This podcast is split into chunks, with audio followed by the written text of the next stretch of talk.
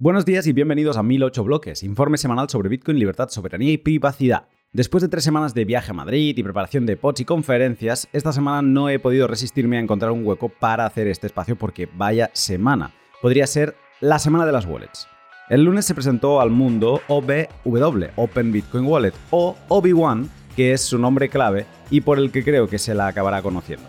Esta wallet es un fork de Simple Bitcoin Wallet que lleva en stand-by desde el inicio de la guerra en Ucrania y con Fiat Jaffa a la cabeza, promete dar mucha guerra en el campo de los hosted channels. Si te interesa esta wallet, no te pierdas la guía que ha publicado también esta semana Darthcoin. También el lunes, eh, Koalasat publicó la primera versión de Nostros, un cliente Noster para Android muy prometedor. El martes, ¡boom! RGB ya está aquí con Iris Wallet. Después de mucho esperar, Federico Tenga de Bitfinex ha sido el responsable de traer a las masas la experiencia de RGB de la mano de Iris Wallet tanto en testnet como en mainnet. A su vez, Sergi Delgado encendió la llama de su torre de vigilancia de Lightning, The Eye of Satoshi, y varios usuarios se lanzaron a probar de construirlas y utilizarlas. En la próxima versión no será necesario tener Transaction Index y podrás vigilar tu nodo de Core Lightning desde un simple nodo podado. Y para cerrar el martes, Samurai recuperó su modo sigilo que hace que la wallet parezca una calculadora. El miércoles Calle BTC habló sobre Address Factory, lo dejo ahí para que investiguéis, y ya el jueves se deja ver la tercera wallet de la semana, Tao Wallet en su versión 0.1.